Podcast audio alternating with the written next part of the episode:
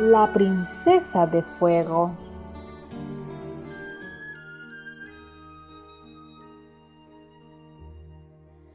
Hubo una vez una princesa increíblemente rica, bella y sabia, cansada de pretendientes falsos que se acercaban a ella para conseguir sus riquezas. Estoy cansada de estos falsos pretendientes Solo buscan lo que tengo, dinero. Ya me cansé de esto. Mejor voy a armar un plan. Ya sé, me casaré solo con quien me dé un obsequio valioso e incomparable. Así lo hizo. Publicó ante el pueblo el que llevase el regalo más valioso, tierno y sincero a la vez, sería su esposo. El palacio se llenó de flores y regalos de todos los tipos y colores, de cartas de amor incomparables y de poetas enamorados. Y entre todos aquellos regalos magníficos descubrió una piedra. Princesa, perdón que la moleste, pero hay curiosidad entre las personas que están aquí por usted. Es que desapareció de la presencia de todos solo para venirse a encerrar al cuarto. ¿Le ocurre algo? Mira lo que descubrí. Una pequeña piedra. La veo y me llama la atención. Y me pregunto, ¿quién me la envió? Quiero que averigües quién me la trajo.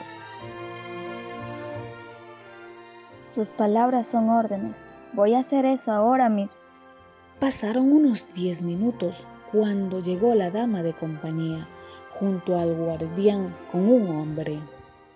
Princesa, aquí le traigo aquel hombre que le hizo el regalo.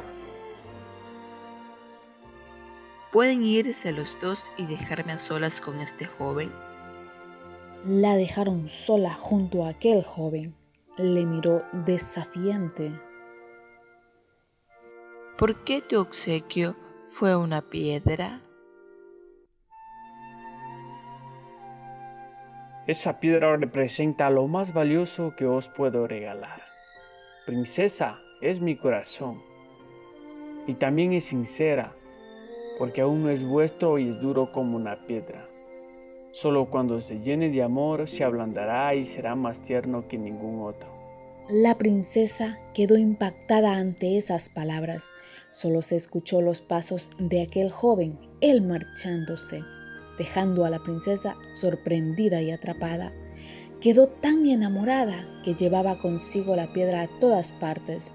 Pasaron algunos meses, llenó al joven de regalos y atenciones, pero su corazón seguía siendo duro como la piedra en sus manos. Conozco su corazón, pero no siento mis emociones. Mi corazón está duro. Esto me está atormentando. ¿Qué me aconsejas? Princesa, mi deducción es que lleva así desde que está con esa piedra. Tal vez deshaciéndose de ello pueda liberarla de esa dureza que lleva su corazón. Lo voy a hacer. Solo echándote al fuego tendré de nuevo mi corazón, ya no será de piedra. ¿Qué es eso? ¿Acaso es una figura cubierta de oro? No puede ser. Era yo, todo este momento la piedra. La princesa comprendió que ella misma tendría que ser como el fuego y transformar cuanto tocaba separando lo inútil de lo importante. Durante los meses siguientes, la princesa se propuso cambiar en el reino y como con la piedra, dedicó su vida, su sabiduría y sus riquezas a separar lo inútil de lo importante. Acabó con el lujo, las joyas y los excesos, y las gentes del país tuvieron comida y libros.